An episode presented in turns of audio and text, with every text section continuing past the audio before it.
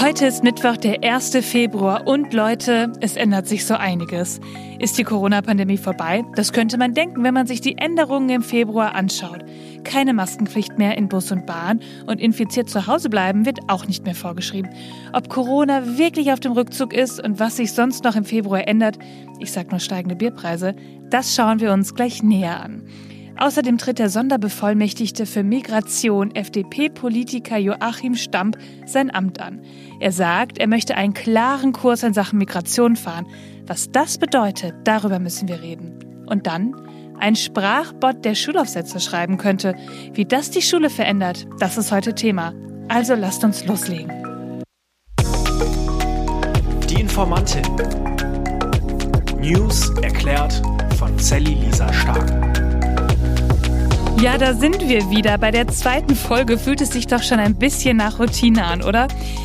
Mich würde jetzt natürlich brennend interessieren, ob ihr die News morgens beim Frühstück hört oder beim Zähneputzen oder wenn ihr bereits im Auto oder in den Öffis auf dem Weg zur Arbeit seid. Schreibt mir das doch gerne mal. Ja, Leute, und der Januar ist vorbei. Seid ehrlich, wer von euch hat seine guten Vorsätze schon über den Haufen geworfen? Habt ihr euch vegan ernährt? Habt ihr keinen Alkohol getrunken? Ich dachte ja dieses Jahr, ich versuch's mal mit mehr Sport und wisst ihr, wie oft ich jetzt schon im Fitnessstudio war? Kein einziges Mal. Es klappt also richtig super. Also, gute Vorsätze, das sind nicht so mein Gebiet, dafür aber die News und da gehen wir jetzt direkt rein. Ab morgen gibt es im Fernverkehr keine Maskenpflicht mehr. Könnt ihr das glauben?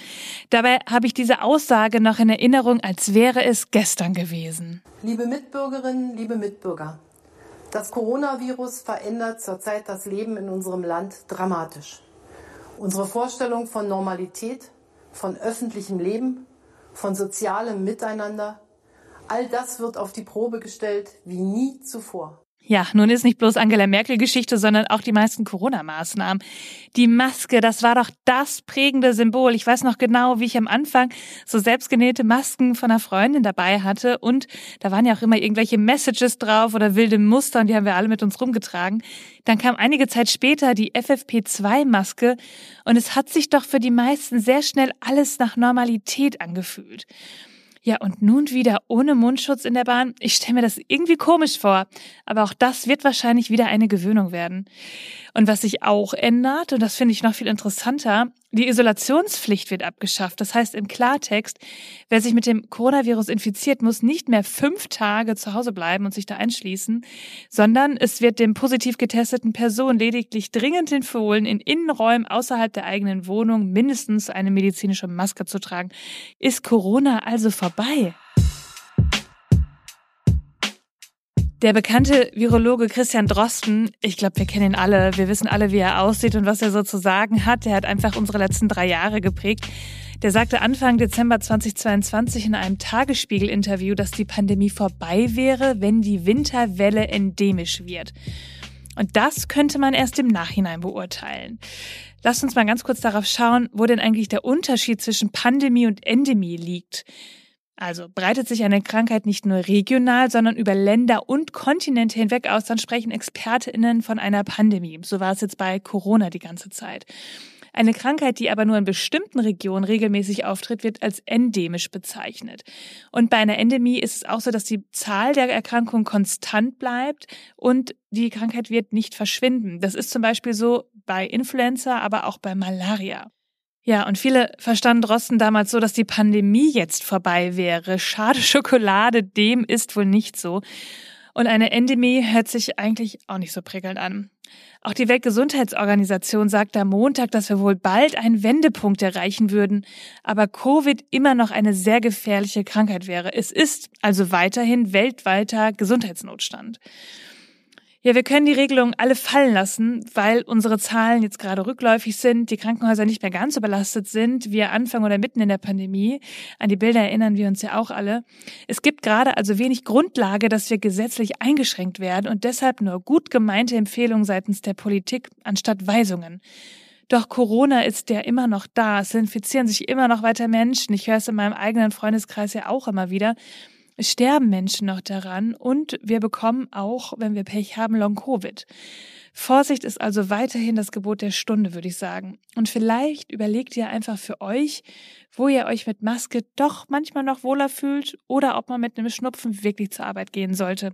Es ist jetzt euch überlassen. Wenn ich der Meinung bin, ich bin krank oder fühle mich nicht so gut, würde ich sie aufsetzen, also als freiwillige Maßnahme, aber als verpflichtende Maßnahme halte ich sie für nicht notwendig. Ich finde es besser, wenn die Masken noch im, im, Bus und Bahn getragen werden, weil doch die Ansteckungsgefahr noch da ist. Ich trage selber noch eine Maske, auch im Einzelhandel immer noch. Das ist halt einfach eine Vorsichtsmaßnahme, weil das halt wirklich Punkte sind, wo man nicht verhindern kann, die Abstände einzuhalten.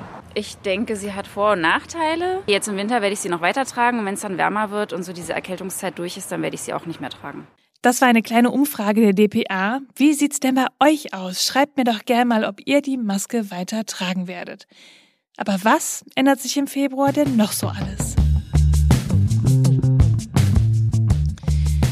Ja, die Meldung, die ich euch jetzt erzähle, die wird für manchen von euch vielleicht ein bisschen hart sein. Wir haben kurz vor Karneval.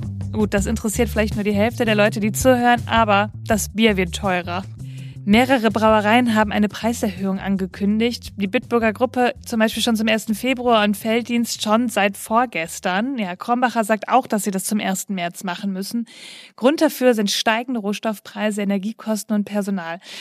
Deutschland gilt ja als das Land der BiertrinkerInnen und da habe ich euch auch eine Zahl mitgebracht, die mich echt so ein bisschen vom Hocker gehauen hat. Im Jahr 2022 wurden 81,2 Millionen Hektoliter Bier abgesetzt. Ja, vielleicht wird ja durch den Preisanstieg doch noch etwas aus euren guten Vorsätzen oder ihr genießt einfach weiterhin in Maßen. Was aber auch noch auf uns zukommt, und da kann es ruhig ein bisschen stimmischer werden, ein neues Windkraftgesetz tritt in Kraft. Das sogenannte Wind an Land Gesetz. Das gibt gesetzlich verpflichtende Flächenziele für Windkraft an Land vor. Und darin heißt es, bis 2027 sollen 1,4 Prozent, bis 2032 dann 2 Prozent der Bundesfläche für Windräder verfügbar sein.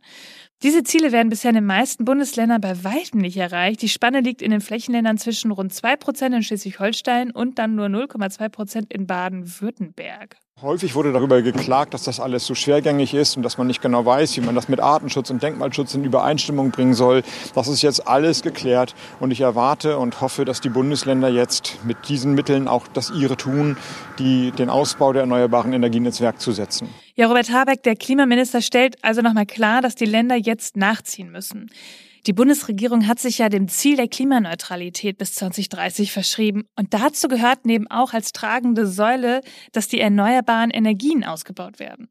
Und der Anteil der erneuerbaren Energien am Stromverbrauch in Deutschland soll fast verdoppelt werden. Und wenn wir uns mal kurz an Lützerath zurückerinnern, da gab es ja von vielen Seiten Kritik.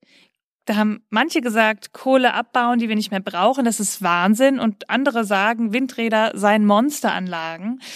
Ich persönlich hätte mir die Grube von RWE ja viel lieber als grüne Fläche mit ganz vielen Windrädern vorstellen wollen.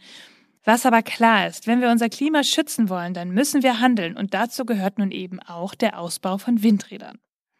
Und ich kann noch ein paar Good News daran anschließen. In der EU ist im vergangenen Jahr erstmal mehr Strom aus Wind und Sonne als aus Gas produziert worden. Das ist das Ergebnis einer Analyse der Denkfabrik Ember Climate. Und demnach kamen im vergangenen Jahr rund 22 Prozent der Elektrizität in der EU aus Solar- und Windkraft, so viel wie nie zuvor. Aus Gas stammten knapp 20 Prozent des Stroms. Am meisten Wind- und Solarenergie erzeugte 2022 den Zahlen nach sogar Deutschland. Dazu muss man natürlich aber auch sagen, dass Deutschland eines der größten Länder in der EU ist. Und wenn wir uns das jetzt im Verhältnis ansehen, dann haben andere Länder in der EU einen höheren Anteil an erneuerbaren Energien im Verhältnis zu dem, was sie insgesamt am Strom produzieren. Aus der Analyse der Denkfabrik geht außerdem hervor, dass allein durch die Steigerung der Stromerzeugung aus Solarkraft im vergangenen Jahr Gaseinkäufe in Höhe von rund 10 Milliarden Euro vermieden werden konnten. Den Weg sollten wir doch weitergehen. Heute tritt der Sonderbevollmächtigte für Migration, der FDP-Politiker Joachim Stammt, sein Amt an. Ja, dieses Amt gab es vorher nicht. Das ist im Koalitionsvertrag festgeschrieben worden mit dem Ziel, dass Migration nach Deutschland geordneter laufen solle. Doch was bedeutet das? Stamp selbst, der war in Nordrhein-Westfalen bis zum Juni 2022 als Minister unter anderem für Geflüchtete und Integration zuständig. Und nach dem Ende der Regierungsbeteiligung, die FDP ist in NRW nämlich abgewählt worden bei der letzten Landtagswahl, da wurde vorgeschlagen, dass er doch dieses Amt ähm, übernehmen sollte, dass es ihm sozusagen anvertraut werden soll. Und so ist es jetzt auch passiert. Und er sagte in einem Interview mit dem Deutschlandfunk, dass die Deutschen sich einen klaren Kurs in der Migration wünschen würden. Ja, wie sieht denn so ein klarer Kurs aus für ihn? Menschen, die hier arbeiten wollen, sollen eine Chance bekommen und Menschen, die Straftaten begehen, sollen abgeschoben werden. Der Fokus liegt also stark auf Arbeitsmigration. Visaerleichterung und Einreise von Fachkräften sind damit sein Ziel, würde ich sagen. Im Dezember hatte die Bundesregierung zudem ein Migrationsabkommen mit Indien unterzeichnet, das die Zuwanderung von Inderinnen und Indern für Studium, Ausbildung und Erwerbstätigkeit erleichtern soll. Und er sagt in einem Interview mit der Welt am Sonntag, mehr reguläre und weniger irreguläre Migration ist das Ziel, was wir in den nächsten Jahren erreichen wollen. Deutschland ist auf gesteuerte Einwanderung angewiesen, wenn wir unseren Wohlstand erhalten wollen. Migration mache eine Gesellschaft lebendiger und innovativer. Tja, auf Stamp richten sich jetzt gerade sehr viele Augen, denn die FDP hat diese Woche bislang nicht mit allzu guten Schlagzeilen beim Thema Migration auf sich aufmerksam gemacht. Christian Dürr, der Vorsitzende der FDP-Bundestagsfraktion, sagte in einem Interview zum Thema Abschiebung, um Druck auf die Herkunftsländer auszuüben, könnten wir Rücknahmen zum Beispiel ein Geld für den Klimaschutz koppeln.